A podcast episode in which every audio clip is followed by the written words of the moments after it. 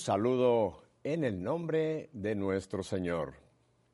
¿Qué tal? ¿Cómo vamos en este nuevo caminar, este nuevo año que Dios nos ha entregado? Espero que bien. Y hoy vamos a estar mejor porque aquí tenemos un invitado que nos va a traer un tema importantísimo para que todos reflexionemos sobre él. Tengo aquí al señor eh, Tocayo, digo Tocayo, paisano, paisano, paisano mío, Omar Aguilar, mexicano. Así que Omar, gracias por estar aquí con nosotros en Nuestra Fe en Vivo.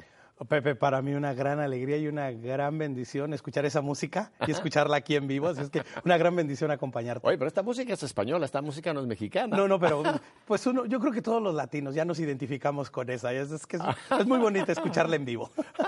es, es un tipo español. Sí, sí, sí, muy alegre. tú sabes que este, esta cortina, como se le llama en los eh, círculos de comunicaciones, fue la primera que tuvimos. Oh, y no es, mucha gente luego nos ha escrito, díganos quién la toca, si la toca este, un, guitarrista español o si la toca... No, no, es de estas cortinas, eh, digamos que no está propiamente, no viene de un canto reconocido, pero se gustó para este programa y se ha quedado y mira, ya vamos para 20 años y esta música se identifica, como tú dices, la entrada a nuestra fe en vivo. No, no, hasta lo pone uno alegre. Ganas de bailar dan, pero. Bueno, pero tú eres un hombre alegre, se te puede ya notar en tu cara. Omar es el director de Latinos por la Vida. Y tu residencia es en el estado de Texas, concretamente entre las ciudades de Dallas y Fort Worth, un poco al, en el corazón de Texas, porque aunque los tejanos dicen que cada ciudad es su corazón, pero para ti es por allá, por Dallas, Fort Worth. Sí, definitivo, así es. Estamos en lo que me gusta decir a mí, en el norte del norte de Texas, entonces. En el norte del, norte, de, Texas. Esa no me la sabía. Estamos un poco arriba, hacia el norte, pero sí estamos ah, localizados en, entre Dallas y Fort Worth. Ahí ahí vivo, ahí tengo muchísimos años residiendo y también ah, ahí tenemos la, oficina de Latinos por la, la oficina de Latinos por la Vida. Pero ya que te presenté, y por eso tenemos aquí la bandera tricolor. Sí, la vi. Verde, blanco y colorado, con el águila encima de un... Y mira quién tenemos aquí como compañera nuestra. Cuidándonos como siempre nuestra madre. Y siempre lo digo, no porque seamos mexicanos está aquí la Virgen de Guadalupe. No, Recuerden, la Virgen de Guadalupe es la emperatriz de América. Y de Filipinas, por cierto, también. Oh, yo no sabía. Ah, sí, sí, también, la oh, patrona de Filipinas. Así que está aquí porque es para toda América nuestra mamá. Cada país tiene su advocación también muy hermosa, ¿verdad? Sí, claro. Pero Guadalupe, por eso le podemos decir, es la emperatriz de toda América. Pero Omar, tú no naciste en Texas.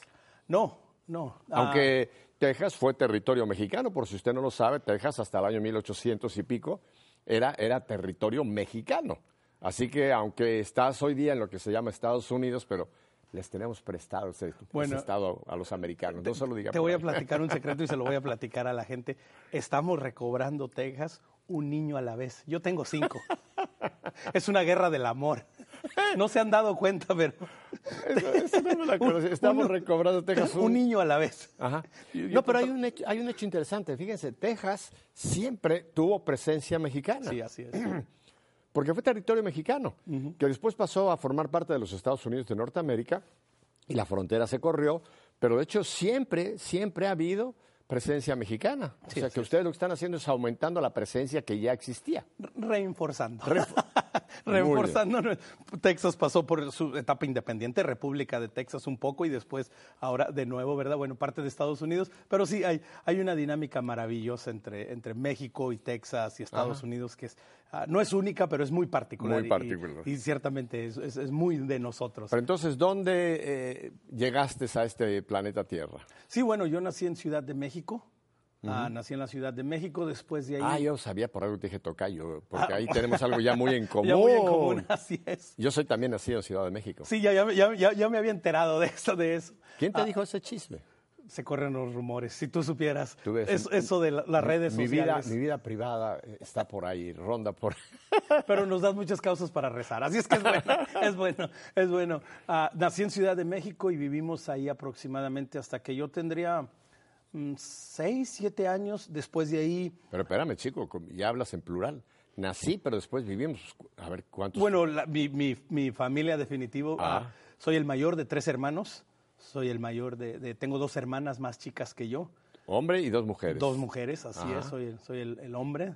Y dice, díceme una de mis hermanas, ay, sí, el niño de mi mamá.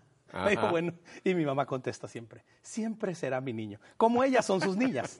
mi mamá siempre pregunta por sus niñas, le digo, mamá, ya tienen hijas, ya ah. tienen hijos. Y dice, cállate, siempre serán mis niñas. Entonces, soy el niño de mi mamá.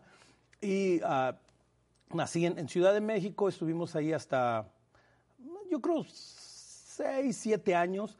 Después de ahí nos fuimos a vivir a San Luis Potosí, en la provincia mexicana. ¿Al centro del país? Centro del país, un poquito más al norte, no mucho, un poquito más al norte. Ah, también aproximadamente otros siete, ocho años, ya un poco más de tiempo. Y después, a la edad de 16 años, ah, mis papás nos emigraron a Estados Unidos. Mm, toda la familia, mis dos padres y mis hermanas y yo emigramos y llegamos al Pero norte. Cuéntame, cuéntame de tu infancia.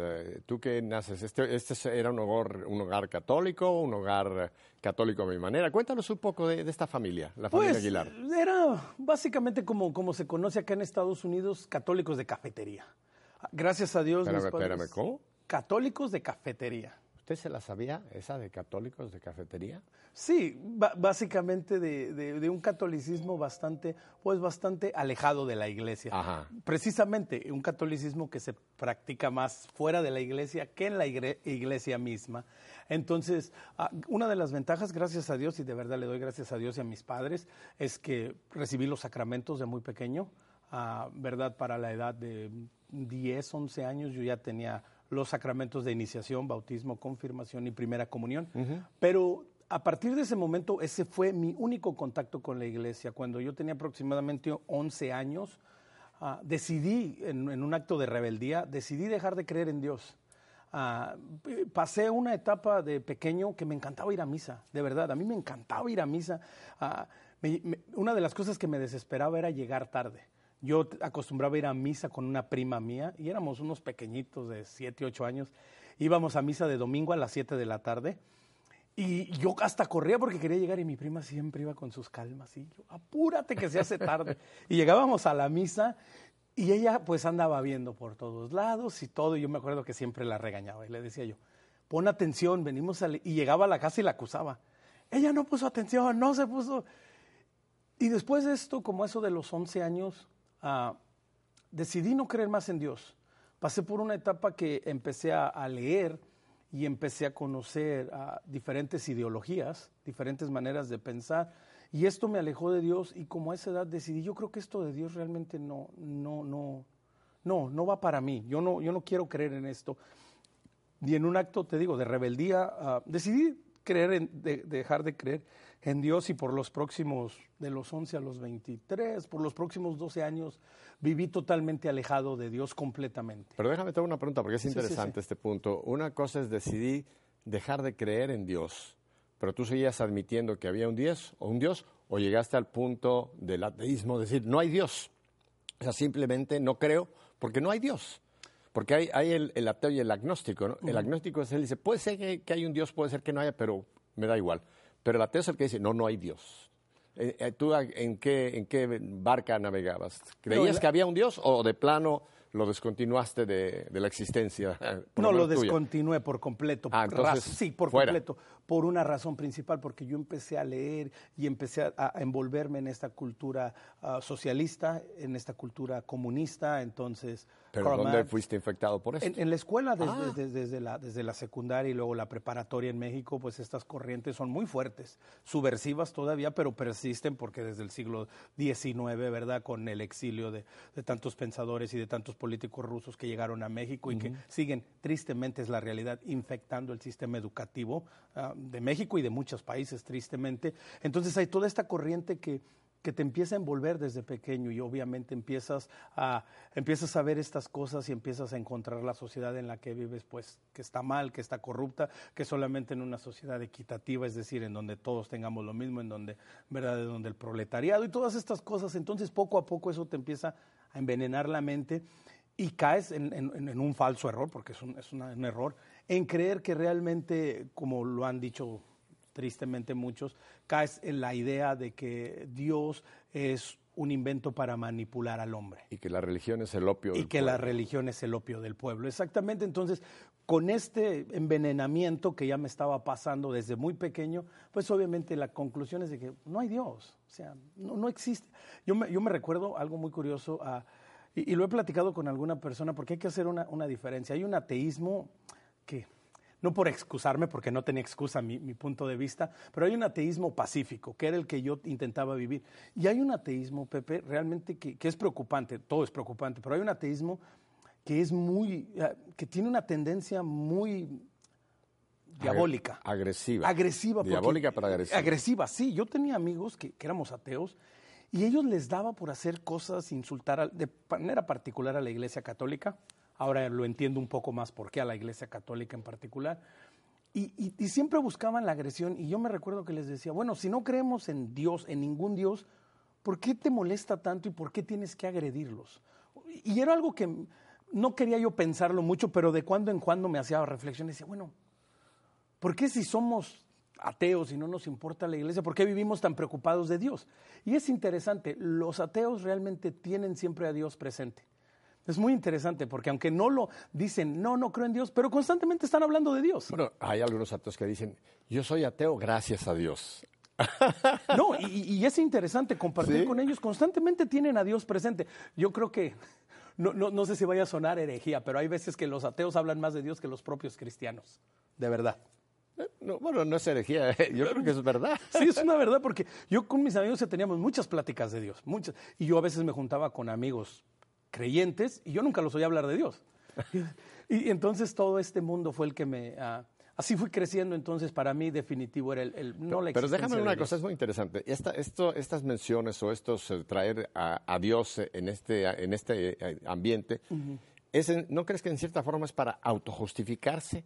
como para darle un poquito a la conciencia una especie de narcótico, porque para justificar tu, tu no creencia en Dios, que buscas argumentos para, para eh, arguir en contra de la posibilidad de un Dios? Sí, claro, y, sobre todo, uh, Pepe, seamos bastante honestos, inclusive cuando uno está completamente alejado de Dios, uno tiene hambre de Dios, uno tiene sed de Dios, como, como, dice, como dice San Agustín.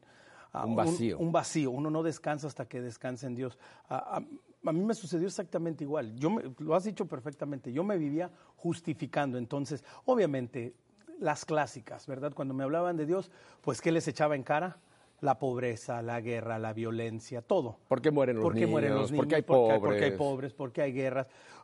Porque yo me quería justificar, porque yo, me, yo buscaba una justificación, pero muy dentro de mi alma y, y, Dios es testigo, muy dentro de mi alma había un vacío existencial, había una sequedad, había una aridez, era un desierto que me consumía, que me consumía y que solo en Jesucristo, solo en la Eucaristía, solo en el encuentro personal con Él, pude entender que Él era el que me faltaba, que Él era la razón de mi existir y que Él era, era, era mi todo, pero como lo acabas de decir, yo prefería vivir en excusas y por eso era esto y por eso eran drogas y por eso era sexo y por eso era esta rebeldía. Claro, porque no existe, bajo esas eh, premisas, no existe el pecado. Claro. Y todo está permitido. Claro. Todo lo que tus placeres te, te pidan, le das rienda suelta. Y, pero al final, o sea, uno, uno se excusa, pero al final siempre terminas en el principio, es decir, vuelves al vacío.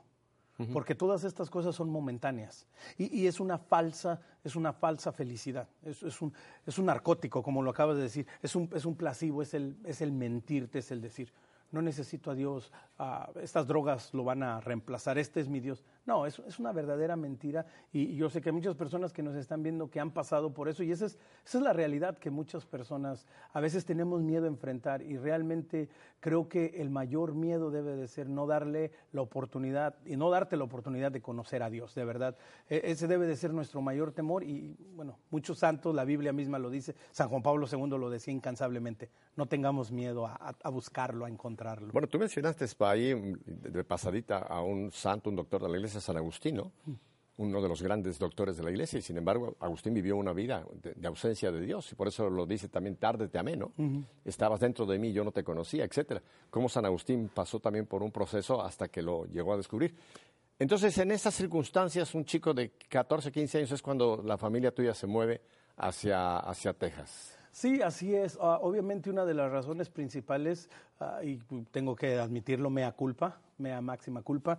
Ah, creo que fue una de las razones por qué mis padres nos trajeron a Estados Unidos, porque obviamente yo ya no iba por un camino adecuado, yo ya iba por un camino de bastante perdición, a, punto de terminar la preparatoria para ingresar a la universidad, dejé los estudios por preferir uh, este, esta rebeldía, el, abuso de drogas, todas estas cosas. Entonces, uh, obviamente no podíamos estar en, dos países porque mis padres venían acá para ayudarnos a, subsistir y a darnos una buena educación. ¿A tus padres ya vivían? en... Mi mamá, de manera, en ese momento solo estaba mi mamá acá. En, Texas. En Texas. Y mi ah. papá estaba con nosotros, pero mi mamá regresa y obviamente, pues, ¿qué vamos a hacer con la familia? Originalmente mi mamá solo me iba a traer a mí.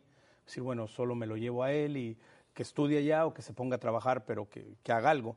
Ah, obviamente era muy, eh, y sigue siendo, ¿verdad?, un poco más fácil, no es que sea fácil, pero el poder ah, subsistir y salir adelante en Estados Unidos, pues es un poco más fácil que en Latinoamérica, en México, ¿verdad?, de manera particular. Entonces, mis papás pensando un poco a futuro decían, bueno, si no va a estudiar, al menos que, sea productivo, que consiga un empleo, que haga algo con su vida, no que esté nada más, pues ahí perdido.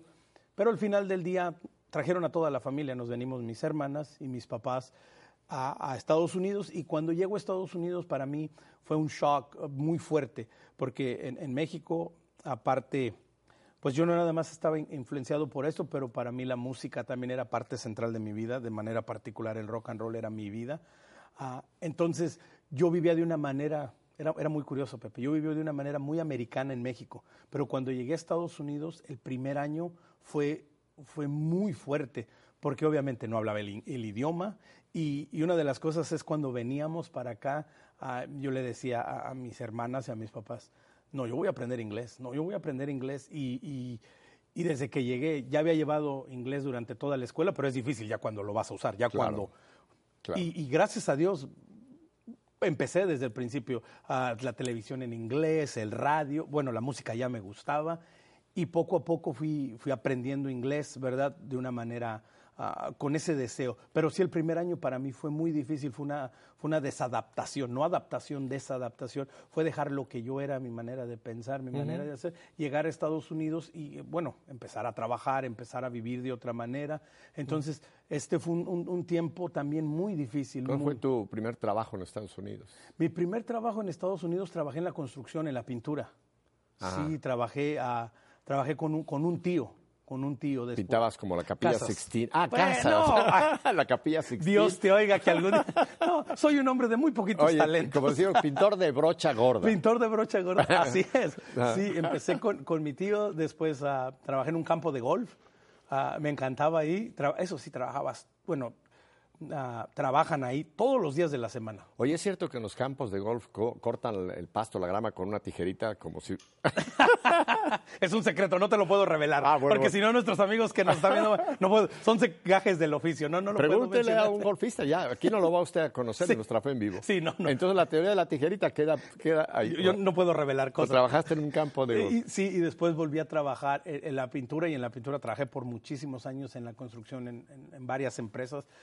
Y ah, después de ahí, pues, esta etapa continuó de, mi vida y aún sin Dios, aún sin Dios. ¿Lograste ya en esta etapa salir de la droga y del alcohol o todavía tenías por ahí tus, uh, tus recaídas? No, todavía, todavía. Además, en Estados Unidos a mí me, a mí me pasó de manera particular. En varias ocasiones era de que, ah, lo he platicado varias veces, pero es que es, es, una, me río, pero no debería de reírme. Pero yo tenía una facilidad para conseguir droga, Pepe, que era increíble. A mí me la regalaban. Yo no la tenía ni que comprar. ¿Qué, usabas? Bueno, de manera particular, obviamente, lo más común, marihuana.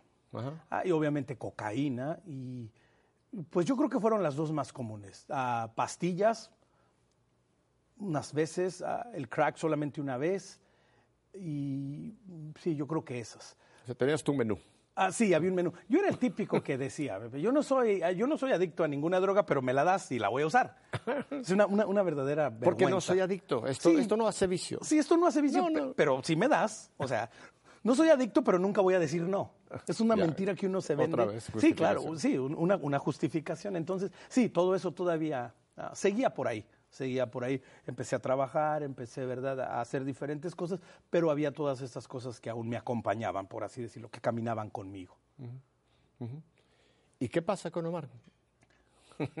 ¿En qué momento realmente viene algún cambio, como hoy día te sabemos, un hombre dedicado a, una misión tan importante como es salvar vidas. Y vamos a hablar de esto más adelante. Bueno, suceden dos cosas muy interesantes. Una, yo durante eh, esta etapa, y, para que la gente se dé una idea, no sé si quiero que se den la idea, pero bueno, tenía el pelo bastante largo, lo tenía pintado rojo, me parecía como al pibe Valderrama. Ojalá yo hubiera jugado fútbol como él, pero no, no, se me dio el, el pelo largo sí, y, pintado de pintado rojo, o sea, hasta acá.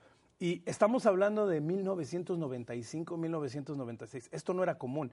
Yo tenía arete aquí, aquí, aquí, acá y en otras partes de mi cuerpo. ¿Hay alguna foto tuya de aquello?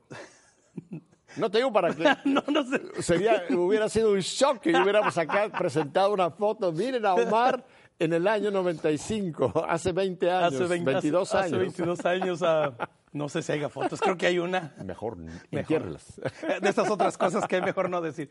Sí, y entonces, este, ah, pero yo siempre me preguntaba y tenía un grupo de amigos y yo les decía, oye, ¿por qué nosotros? Porque era muy difícil conseguir una, no, no sé qué era difícil, pero no tenía una novia. Yo quería tener una novia, yo quería tener una relación con alguien, o sea, no, no amigas, no, no, no noches, no momentos, no, no, yo, yo deseaba a alguien en mi vida y yo siempre les preguntaba a mis amigos, y me acuerdo que nos poníamos a tomar y estábamos platicando y yo les decía, oye, ¿a poco estamos tan feos? De verdad, de verdad estamos tan feos que ni una muchacha nos hace caso. Entonces, bueno, yo no soy muchacha, pero yo te digo una cosa, si yo te hubiera visto así, yo hubiera corrido. no, yo ahora lo entiendo. Por eso Dios es bueno y lo vamos a ver, Dios es buenísimo. Y ah, en todo esto, pues, ¿verdad? Pues tenía una vida normal, ah, ¿verdad? Trabajaba, tenía mis amistades, ah, jugaba, jugaba fútbol. Y es en, este jugando fútbol en donde en un, en un domingo conozco a la que va a ser mi futura esposa. Yo trabajaba con su hermano en la misma compañía. Éramos conocidos, no éramos amigos así íntimos, pero éramos, nos conocíamos, ¿verdad? Y obviamente, pues, dentro de la compañía y de las amistades, pues yo era el raro, porque era la única persona que le gustaba el rock, era el único que parecía un fenómeno por fuera, o sea, era el raro, y, y era el único que por alguna razón Ah, después lo pude entender un poco más por qué, pero era el que tenía acceso a drogas. Entonces, cuando alguien quería de esas cosas o no quería, pues sabían que. Ahí está Omar. Ahí está, exactamente. Ahí, eh, entonces, era obvio, era, era, era lo lógico que su hermano, cuando invita a, a, a su hermana a verlo jugar fútbol, le dice: Mira, vamos a ir al vamos a ir conmigo, me vas a acompañar. Puedes platicar con todos los muchachos, menos con uno. Se terminó casando con este. Y, obviamente de principio, pues ah, fue, fue, un proceso muy largo.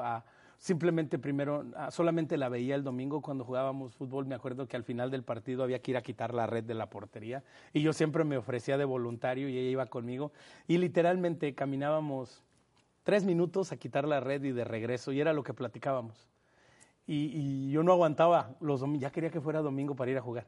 Y ya quería que acabara el partido, para ir a quitar la red y, verla tres minutos. Después nos hicimos amigos por teléfono, porque pues eh, lo entiendo perfectamente. Digo, yo era no tenía una apariencia así muy agradable, que digamos. No, no, no. Yo no, me consideraba mala persona, yo decía, no soy mala persona, pero la apariencia era. Entonces ah, le hablábamos por teléfono por cerca de un año, estuvimos ah, comunicándonos solo por teléfono. Y, durante este proceso, pues ah, empezó, obviamente, los cambios. Me decía ya, no, mire, es que bueno, pues si quieres que salgamos, pues es que te tienes que cortar el pelo. Es que, oye, esos. Y bueno, primero me corté el pelo un poquito y luego, no, te lo tienes que cortar más. Y bueno, otro poquito. Y bueno, hasta que me perdí mi pelo. ¿Y el color? Y el color, sí, el color fuera. Porque luego traía unos mechones amarillos aquí. Bueno, ah, era todo ah, Oye, parecía la bandera de España. No, no, parecía payaso. Mira, casi como acá, como nuestro. Sí, así, era mi pelo, oye. Y este. Y bueno, ya después fue el, pelo y luego los aretes. Bueno, pues es que mira, pues es que no te ves bien, es que mira. Y, ella muy, muy suave, muy suave. O sea, poco a poco me empezó a ayudar y, y, pues bueno, me quité los aretes y luego empecé a, cambiar un poco la manera de vestir. No mucho, no mucho, pero uh, porque siempre me ha encantado vestir de negro, ¿verdad? Entonces, este, uh, y bueno, ya después uh, empezamos a salir como amigos, nos hicimos novios. Y, espérame, espérame, te voy a tener ahí. Hasta ahí ya de aquí para adelante sí ya nos tienes que decir su nombre. Porque hasta ahora solamente has dicho ella, ella, ella y ella, pero ya no, si ya llegas a ese punto, chico, aquí sí ya nos tienes que decir el nombre de tu esposa. Sí, claro que sí. Iris Ariana Aguilar. Nos está viendo. Sí, claro que sí, te amo. Y este Mira, yo no le dije que te, Iris, yo no le dije que te tenía que hacer otra declaración, pero el hombre se acaba otra vez aquí de, declarar. declarar. que te ama. Gracias, Iris, por esa obra de restauración, empezando por afuera, pero que iba entrando hacia ese corazón. Gracias, Iris. Dios te, Dios ya te lo está pagando con este Omar, el nuevo Omar. Sí, y, bueno, uh, pues tuvimos una, una, relación de tres años y medio de noviazgo y uh, pues obviamente ella viene de una familia católica, de una familia, ¿verdad?, que, que, que asiste a misa, que su madre de manera particular. Ellos no son católicos de café, sino católicos de iglesia. De iglesia, sí. Nosotros en la cafetería ellos estaban en la iglesia. Y, y bueno, ¿verdad? Pues uh, viene de una, de una, familia católica que practicante, practicante. Entonces, uh, durante esta etapa del, noviazgo, tuvimos un noviazgo de tres años y medio, pues obviamente, ¿verdad? El plan siempre fue a casarnos por la iglesia. Pero sucedió algo muy interesante. Un buen día, hay de esas cosas que todavía hoy, hoy, hoy en día trato de entender. Un buen día, todo iba bien en la relación y un buen día fui a su casa y le dije, ya no quiero salir contigo. Ya no quiero estar contigo. Y me acuerdo que ella lloró, salió su mamá y lloraron y me fui. Y me fui a mi casa y, después decía, bueno, pero ¿por qué le dije eso? Ya casi tres años de, relación y, bueno, que nos íbamos a casar. Y, durante los próximos dos o tres meses, pues viví una vida un poco bastante desenfrenada. Y, un día, un sábado, me iba a ir con unos amigos a una fiesta y honestamente yo ya tenía planes de que vamos a ir a esta fiesta, vamos a hacer esto, nos vamos a ir con estas personas y no voy a estar como por dos, tres días. Ya, ya tenía todo un plan en mi mente. Justo antes de irme, mi mamá estaba sentada, bueno, no, mi mamá estaba afuera acomodando el jardín y yo estaba sentado con mi amigo y en eso, en, la calle enfrente, se empiezan a pelear unas personas y sacan armas y empieza un tiroteo y los tres, mi amigo, mi mamá y yo corremos hacia la entrada de la casa. Yo iba atrás de mi mamá, en eso mi mamá voltea y me jala enfrente de ella y bueno, a ella le disparan. Ella recibe un balazo mm. y bueno, ah, obviamente ah, le perfora el, pulmón. Bueno, algo muy, muy, muy triste. Entonces, durante toda esta etapa de... Pero no muere tu mamá. Mi mamá, gracias a Dios. Malherida, pero... Malherida, ¿verdad? A una operación de seis horas, por ahí mm. así. Y durante este tiempo, pues yo me siento completamente solo. Yo no sé a dónde ir, yo no sé a dónde correr, ah, yo no sé rezar, yo no sé pedirle a Dios, pero hay una desesperación en mí muy fuerte. ¿Y a dónde voy? A buscar a mi exnovia. Porque era la única persona en la que yo podía, a pesar de que yo la había ofendido, a pesar de que yo la había dejado, y, cuando voy y toco a su puerta, porque fue literalmente lo que hice, fui a tocar a su puerta ah, y ella me estaba esperando, porque ella también había sentido que algo no estaba bien conmigo. Y, me acompaña ella durante este proceso de, estar con mi madre. Me acuerdo que su hermana y su mamá se acercan al, hospital y nos llevan a rezar el rosario. Vamos a la capilla y rezamos por mi mamá. Y, y vuelvo, volvemos, gracias a Dios, gracias a Dios mi esposa me vuelve a aceptar como novios, ¿verdad? Y continuamos el noviazgo, después al poco tiempo, obviamente, pues... ¿Tu, mami, tu mami salió de esta crisis? Sí, gracias a Dios mi mamá se recupera. Bueno, fue un proceso un poco largo, claro. tuvo un par de operaciones y durante un tiempo tuvo que traer una de estas bolsas de colostomía, colostomy bags y varias cosas. Fue un proceso, un proceso. Claro. Uh, y durante este proceso, pues yo regreso con, con, con, mi novia, gracias a Dios que, que, me acepta de nuevo. Ya, dile su nombre ya. Bueno, yo te regreso con Iris. Iris, ya. regreso aquí para adelante Iris. Regreso con Iris y, y, continuamos y bueno, después de un tiempo, obviamente, pues yo al no tener una fe sólida, yo al, al, tener una serie de ideas no centradas en Jesucristo, no centradas en, en los valores de la fe, pues, verdad, uh, la influencio, porque es lo que sucede, tenemos una hija antes de casarnos y vivimos los primeros meses de que nace mi hija. Estábamos viviendo con mis papás porque ni eso me había sido capaz yo de ponerle una casa.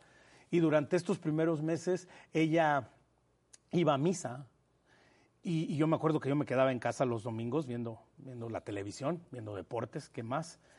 Y, ella iba a misa y cuando ella regresaba de misa, ella regresaba llorando. Y yo la veía entrar y yo le decía, oye, ¿por qué vas a la iglesia si lloras? Y ella me decía, es que tú no entiendes, Omar. Y le decía, eh, corazón, no le digo, y le digo corazón, le digo, corazón es que, ¿para qué vas a la iglesia si lloras? Dice, es que no puedo recibir la comunión. Yo no entendía qué era eso, o sea, Entonces, obviamente, Pepe, mi respuesta era, no vayas a la iglesia, oye, si vas a regresar llorando, pues te hace daño. Mejor quédate aquí conmigo, mira, nos la pasamos bien a gusto. Y a los poquitos meses ella me insiste, vamos, nos tenemos que casar por la iglesia. Y yo veía cuánto sufría ella por ir a la misa y no recibir la comunión. Yo no entendía que era la comunión. Pero yo veía su sufrimiento y decía, no, es, que no está bien. Entonces le digo, bueno, mira, ¿sabes qué? Vamos a casarnos. Y me acuerdo que la primera vez que hizo la cita para ir a hablar con el padre, con, ah, con el párroco, todo, me enfermé del estómago. No fui ni a trabajar como dos días. No, no, fue una cosa espantosa. Entonces se canceló todo. Y yo le decía, ya ves, son señales que no hay que casarnos.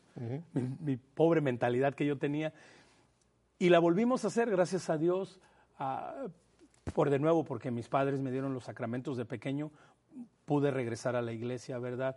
Me acerqué a la confesión, obviamente las primeras confesiones un poco, no sabía bien, Dios me ha ido enseñando y revelando cómo confesarme. lograste finalmente hacer la cita para hacer una búsqueda de un matrimonio, ya religioso, religioso. Y es donde, donde empieza un camino. Tenemos que ir a unos breves mensajes. ¿Verdad que esto no es una telenovela? Esto es de la vida real, pero es tan emocionante, ¿verdad? Que nos va llevando por una vida uno diría, pero ¿cómo? ¿Cómo es que, cómo es que pasó todo esto y qué va a pasar? ¿Quieren oír al nuevo mar lo que ha pasado? Quédese con nosotros. Omar y yo los esperamos aquí. Volvemos enseguida. Tranquilos ahí con nosotros.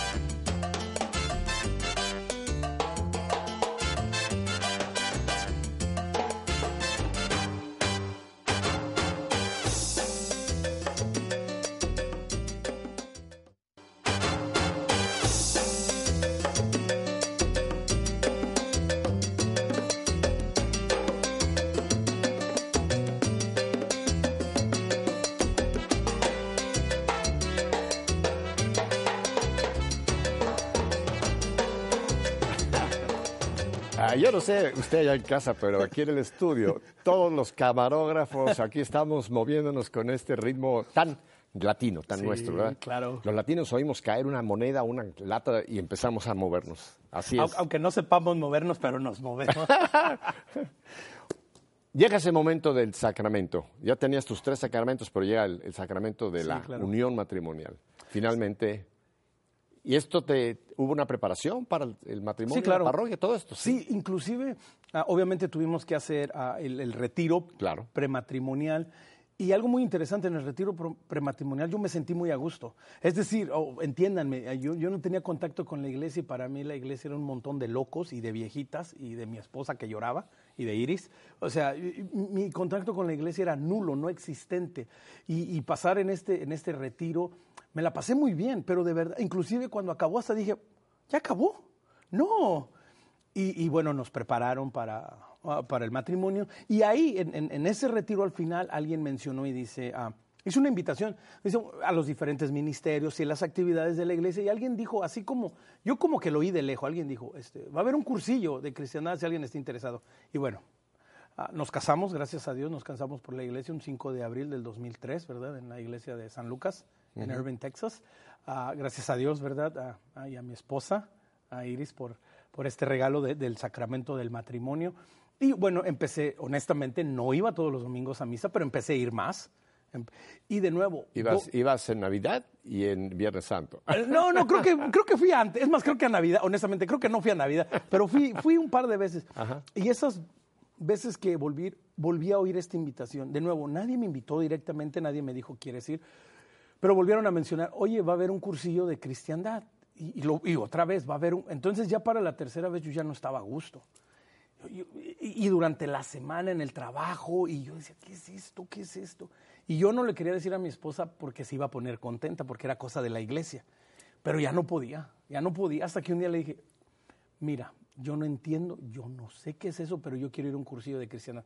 Obviamente mi esposa Iris se puso bien contenta. Ay, gracias a Dios. Y me hizo enojar. Pero bueno, yo no sé cómo al día siguiente ya me tenía una aplicación, una for que llena esto. Tienes que ir a la iglesia, lo tienes que llevar.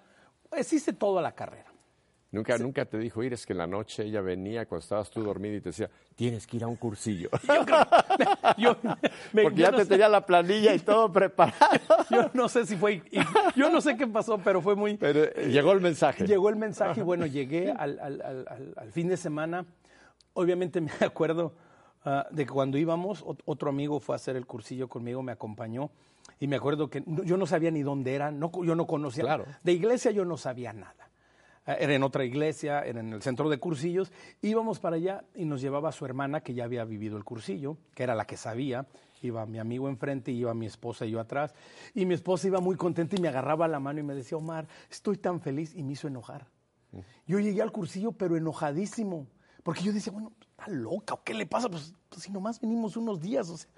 ¿Iba, llegamos, a ser, interno el cursillo? Sí, interno. Si llegas el jueves por la noche y sales el domingo por la tarde. O sea, es un fin de semana. Y Llegamos. Oye, ¿te llevaste un pack con cervezas y no, no, no, provisión? No. por, si acaso. No, no, no. Hasta eso iba, preparado, iba, con la intención de, esto. Yo no sabía qué era, de esto. Y bueno, sucede que llegamos y obviamente no tenía mi aplicación porque yo no se la había dado a la persona equivocada. Cosas obvias, pero cuando tú estás alejado de Dios, todo es una excusa y en todo buscas pretexto. Obviamente, si no, si no sabes, pues todo lo vas a hacer mal y yo lo había hecho un poco mal. No había la aplicación, todo se había perdido, entonces yo le decía a mi esposa, ya ves, son señales que nos tenemos que ir. Yo no debo estar aquí, ya ves. Y yo le decía, Dios no me quiere aquí. otras, otra vez, excusándome. Ya había visto estos detalles de Dios, pero aún así no lo entendía. Gracias a Dios las personas del cursillo lindísimas, esos, esos caballeros de Dios, ahí desde el momento en que entré me hicieron sentir diferente, me hablaban y me trataban con un amor que era genuino y estamos hablando de, de señores, de señores, de señores, hombres ya abuelos, algunos de ellos, pero que me miraban a mí un muchacho de 23 años y me miraban de ojo a ojo y me miraban como un hombre y, veía yo algo que no había visto en, otros ambientes, que había un calor y un genuino interés por mí. Y el fin de semana, honestamente, no puedo decir que fue, no tuve una experiencia espectacular con Dios, Dios no me habló de una manera rara, los temas, los rollos no me acuerdo, no me acuerdo, pero hay, hubo un momento ahí muy, ah, muy particular. Hay un momento durante el fin de semana que ah, hay un momento en donde vas a presentarte enfrente de Jesús en el, en el, Santísimo Sacramento. Es un encuentro muy privado, muy íntimo, solo un puñado de hombres, y el Señor que estaba dirigiendo la, la, oración frente a Jesús, yo no sabía que era Jesús sacramentado, hay muchas cosas que no sabía yo. Y él nos dice en un momento, dice él, estás enfrente de Jesús, Jesús está aquí, Jesús te conoce, Jesús sabe tu nombre, Jesús sabe quién eres. Y cuando él estaba diciendo este, yo estaba hasta atrás, de rodillas. Y cuando él dice esto, ah, para mí fue un shock de que Jesús sabía quién era yo. Y yo decía, de verdad. Y, para mí era como, como, ah, yo nunca había oído eso. Yo nunca había oído que Jesús me conocía. Y yo decía, pero, pero si sabe quién soy yo, si sabe todo lo que he hecho. Y, pero el, el saber que Él me conocía sobrepasaba todo. Y, para mí ese momento fue, fue muy, muy, no sé, fue... Eh, eh, que saber que Jesús me conocía para mí fue como, fue literalmente como decirle, gracias Jesús, gracias porque me conoces, gracias porque, eh, no sé, y obviamente salí del cursillo e inmediatamente me integré con ellos. Tuve la bendición de cuando salí del cursillo a los poquitos, creo que al mes y medio, dos meses, tuve la oportunidad de ir a acompañarlos a ellos a un encuentro nacional en Estados Unidos, a una ultrella nacional. Y de nuevo, estando en la ultrella me toca sentarme en una mesa en donde estaba sentado un obispo, en donde estaban sentados tres sacerdotes. Y todo el fin de semana tuve la oportunidad de compartir con ellos. Y este fue otro contacto para mí muy maravilloso de conocer, no de conocer, pero de ver la iglesia.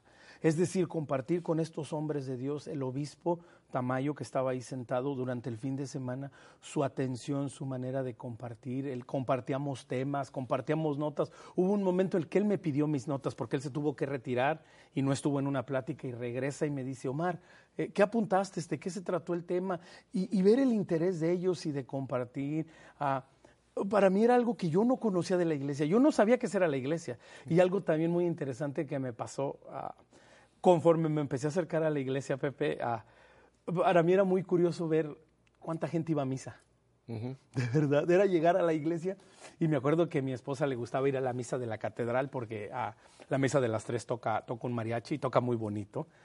Ah, y llegaba yo y yo veía a toda esta gente y yo me sorprendí, yo decía, toda esta gente viene a ver a Jesús, era como que yo no lo creía, yo decía, wow, o sea, wow, o sea, para mí era una sorpresa tan grande saber que la gente seguía a Jesús.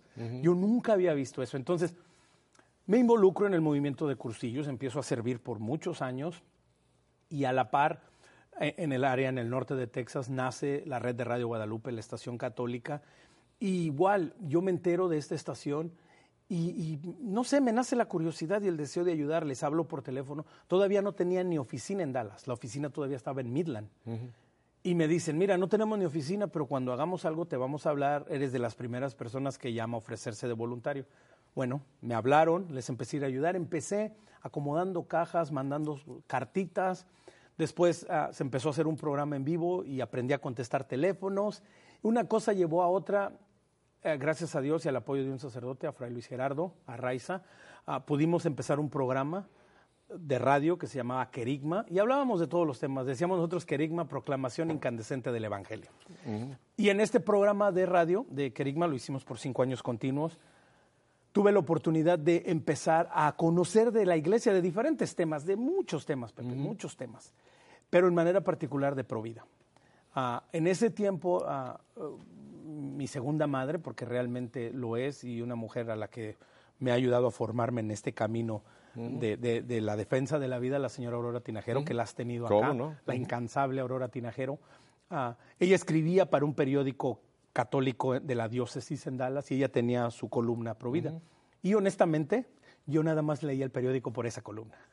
Era lo único que leía. Yo, y, y, me encantaba leerla, lo que ella escribía, y al final ella siempre dejaba su teléfono. Y al mismo tiempo, en el cursillo decidieron en ese tiempo que íbamos a trabajar en varios ministerios. Querían que trabajáramos en las cárceles, en los hospitales, en los asilos de ancianos y en Provida. Yo en ese tiempo estaba en el liderazgo de la mesa directiva encargado en el cursillo. Entonces a los encargados nos dijeron, cada uno de ustedes va a organizar cómo trabajar en estas áreas. Entonces unas personas dijeron, yo me encargo de organizar los hospitales, yo las cárceles, yo los asilos. Y, y Provida se quedó ahí, entonces, y yo no había escogido. Entonces dijeron, bueno, pues Omar, Provida, quedó. Obviamente yo de entrada no sabía nada, dije yo, Dios mío, ¿yo qué voy a hacer con esto? Y me acordé de la señora Tinajero, dije, oh, la señora que escribe. Y busqué su número y le hablé, le dije, disculpe, soy tal persona, quiero que venga a darnos un tema, que nos enseñe, no sabemos nada. Ella vino, vino con su esposo, Javier, que en paz descanse, nos dio un tema y después de cuando acabó ese tema yo ya no era el mismo. Ella vino como en septiembre vendría, yo para diciembre cumplía tres años de encargado del área donde yo estaba y yo ya no veía a la hora que llegara diciembre. Yo ya, quería, ya, no, ya no quería estar ahí después de que yo había dicho que el cursillo era mi vida. Yo amo el cursillo, soy cursillista y de ahí nací, pero había algo que había cambiado, yo ya no estaba a gusto. Se llegó diciembre, terminé mi, mi servicio ahí y en ese momento cuando hicieron nuevas elecciones y nos votaron fuera, yo quedé súper agradecido. Y les dije ahí, les los amo, los quiero, pero ya me voy. A los dos días le hablé a la señora Tinajero y le dije, señora Tinajero, ¿puedo irla a visitar? Llegué a su oficina y le dije, no sé a qué vengo, pero aquí estoy. No sé.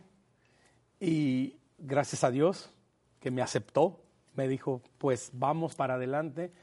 Y a partir de ahí ella empezó a venir al programa de radio, la entrevisté, creo que puso récord de tantas veces que vino, tantos temas que hablamos, y me empezó a enseñar, me empezó a encaminar, me encaminó hacia vida humana internacional, aprendí de vida humana internacional, y de ahí surgió este deseo y ya este, este compromiso, y, y de ahí ya me involucré de lleno en la defensa de la vida, ya de ahí todo esto lo hacías, digamos, eh, tu trabajo, el que tú ganabas para el pan nuestro de cada día, y aparte todo esto, cursillos y todo esto.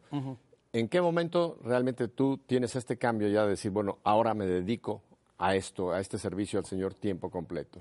Sí, ha sido un proceso bastante largo porque obviamente... a pues primero que nada fue reconocer que este era el llamado, después obviamente a defender la vida no solo requiere convicción, digo convicción es la primera parte, ¿verdad? Y el compromiso, pero también hay que tener formación e información porque ah, los argumentos en contra de la vida a veces pueden, pueden parecer muy sólidos, que, que, que, si no tienes una, una, formación, pues te hacen hasta dudar, te pueden hacer dudar, ¿verdad? Porque si una mujer tiene el derecho de abortar. Porque, Omar, creo que el, que más usan y, que es, es, realmente muy fuerte, dicen, no, la mujer tiene derecho a decidir. Claro. Y como ahí tocan una palabra que es la libertad, y la libertad nosotros los cristianos la respetamos porque Dios la respeta, simplemente ese, esa, esa falacia, ¿no? La mujer tiene el derecho a decidir, puede ser que a mucha gente le diga, pues es cierto, tiene el derecho a decidir pero lo que les olvida es que hay, otra persona, otro ser involucrado que no tiene derecho a, ni a llorar. Eso es lo que no mencionan, ¿no? Sí, claro. Y, hay una, y hay una gran mentira en esto. Es decir, tú puedes decidir sobre tu vida, pero imagínate que Pepe Alonso decidiera sobre la vida de Omar Aguilar. Sí, yo tengo el derecho a decidir que tengo una pistola y le voy a pegar un tiro a este hombre. Es estoy decidiéndolo yo. Claro. Es mi derecho a decidir y le pego un tiro. Sería un equivalente. Es un equivalente. ¿Cómo nace Latinos por la Vida, Omar? Porque me quedan unos 10 minutos para que nos narres ya el ministerio. Claro, Latinos por la Vida es una organización que nace aproximadamente hace cuatro años. La Marcha por la Vida, la organización en Estados Unidos que organiza la marcha en, enero. Vida, Humana Internacional. No, March for Life. March for Life. March for Life. En Washington. En Washington, D.C. Todos los eneros. Todos los eneros. es esta semana. Sí, ya es esta semana, en unos días, el, viernes 27 de enero, ya estamos a par de días. Ah, la organización como tal se acerca al padre Agustino Torres, que lo has tenido también por ¿Cómo no? Nuestro querido padre Agustino ya en, Nueva York. En Nueva York, en el área del Bronx, Y, todo esto. Y le preguntan, padre, ¿hay alguna organización, alguien que esté uniendo los esfuerzos de la comunidad latina en Estados Unidos a favor de la vida? Hay muchas organizaciones, pero ¿hay alguien que esté uniéndolos, trabajando juntos? Y bueno, la respuesta había sido pues no. Entonces le proponen a él y como Padre Agustino es verdaderamente, es, un, hombre con una visión y con un espíritu de evangelización que, uno que tiene la bendición de colaborar con él de cerca lo motiva y lo anima, pues él dice, bueno, manos a la obra. Y nace Latinos por la Vida bajo Corazón Puro, que es nuestra organización madre. Corazón Puro, la organización que trabaja con jóvenes, jóvenes adultos, de manera particular en el Bronx, pero ahora, gracias a Dios, Corazón Puro se ha extendido a Texas, Nicaragua, las Filipinas. Sí, padre Agustino nos ha contado. es él, es el fundador de Corazón él es el Fundador. entonces, este Latinos por la Vida nace dentro de esta misma visión de la castidad, etcétera, pero ahora a proteger al no nacido. Así es. A mí me gusta decir que nosotros, Latinos por la Vida, somos el brazo pro vida pro familia, pro vida. ¿Y qué es lo que hemos hecho? Bueno, durante los últimos años, ah, los últimos, desde que nació, los últimos tres, cuatro años, estamos realizando una conferencia que tendremos ya este viernes y sábado. Después de la Marcha por la Vida, este viernes los invitamos a la gente que va a estar en el área de Washington, D.C., que nos acompañen a un concierto que vamos a tener con Martín Valverde y a Zenet González. Ellos van a ser el... Los conoces muy bien a los dos. Ah, claro. Son casi hijos espirituales. Sí, claro que sí, tú los conoces muy bien. Y luego el sábado vamos a tener la conferencia en donde, te voy a decir nombres que también conoces, Alejandro Bermúdez, un amigo, yo sé que lo has visto un par de ocasiones. Un par de ocasiones. En algún lugar, en algún aeropuerto han coincidido. Gordo ese. Y, otro hombre que también de seguro has oído por ahí su nombre, Alejandro Castañeda. Ah. y varios, varios conocidos, y la doctora Pilar Calva también.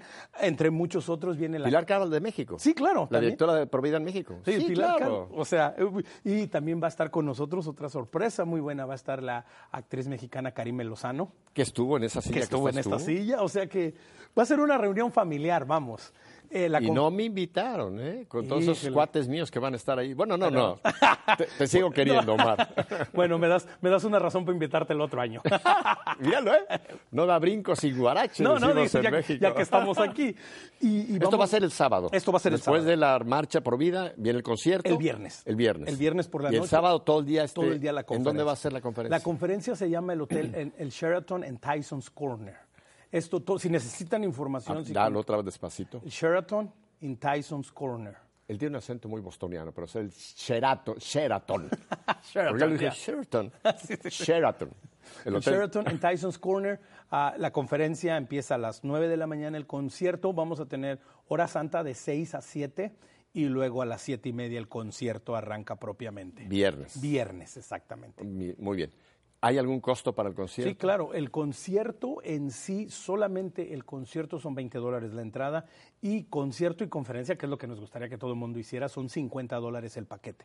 Por los Oye, pero no es caro. No, no, está. Oiga, 50 dólares. 50 dólares. Mucha gente aquí se los gasta a lo mejor en salir con la familia a, una de comida de comida rápida. ya no digo a un restaurante de comida rápida. Así que 50 dólares. Me suena un precio para apoyar esta obra. Sí. La gente que tenga interés, ¿dónde puede contactar?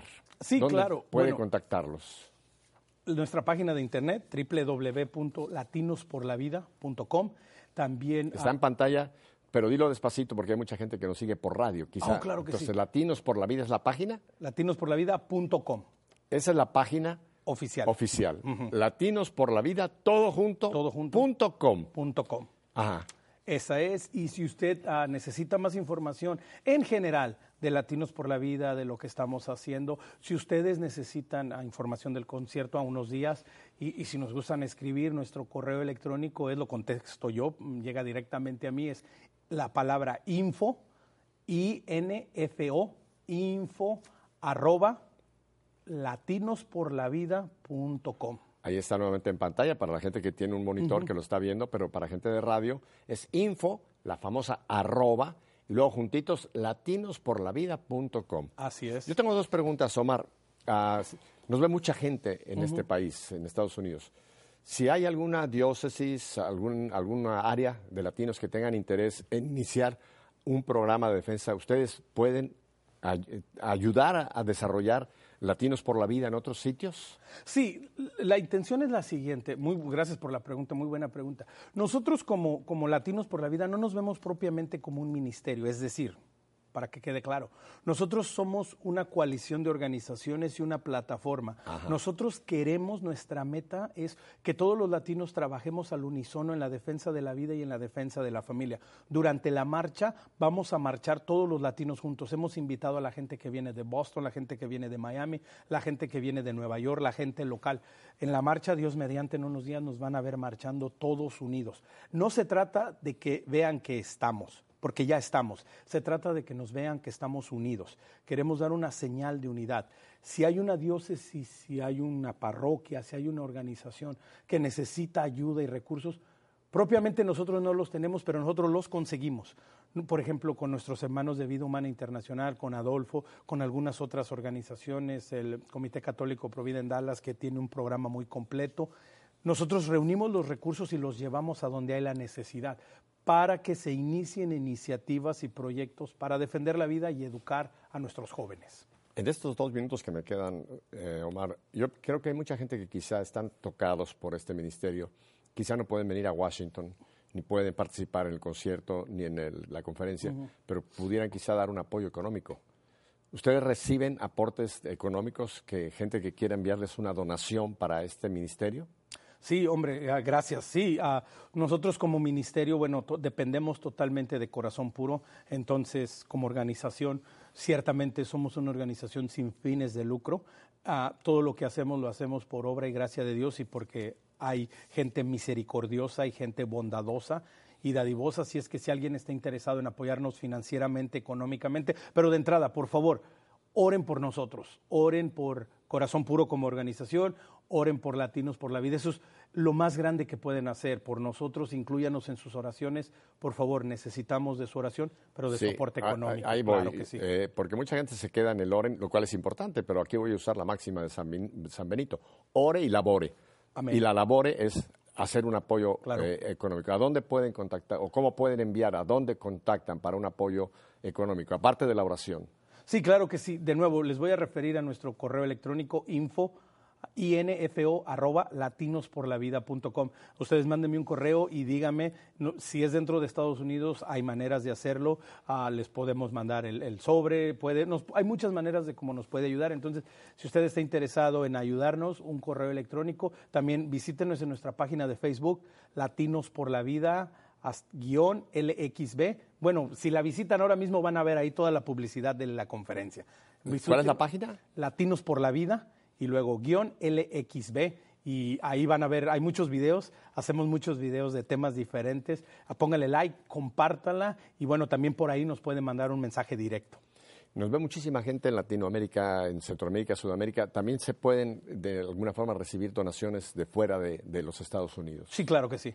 Y también, si, uh, si en alguna manera les podemos colaborar, nosotros estamos en la mayor disposición. Nuestra misión ciertamente, primeramente, es Estados Unidos, pero acuérdense que tristemente muchas cosas malas de Estados Unidos son copiadas en Latinoamérica y nosotros queremos evitar eso y nosotros podemos dar el testimonio desde acá de que a veces no es bueno copiar todo lo de acá. Omar, te agradezco infinito tu, participación, ha sido muy enriquecedor, muy, muy hermoso tu testimonio, nos has abierto tu vida, pero sobre todo qué importante esta misión que Dios te ha encomendado, porque fue el Señor el que te vio, fue Él el que en ese momento que te dijeron, Dios te conoce, no solamente te conocía, sino te amaba y te encargó esta misión, que es la misión prioridad en la iglesia, defensa de la vida, de eso desprende todo lo demás. Así que Omar, te agradezco muchísimo. No te digo adiós porque te vamos a estar viendo, vamos a estar muy pendientes, CWTN, vamos a estar presentes llevándoles a ustedes esta marcha pro vida. Así que vean los horarios, ahí vamos a estar. Así que no te digo adiós, te vamos a ver en Washington. Sí, claro que sí, solamente un fuerte abrazo y un saludo a mis hijos, a mis cinco hijos los amo, los quiero y a mi esposa y bueno, que Dios, los, bendiga. Iris, te amo y a todos mis hijos, Dios los bendiga. Ya te lo mando para allá. si Dios nos concede una semana más de vida, aquí estaremos la próxima semana. Hasta entonces, con la bendición del Señor.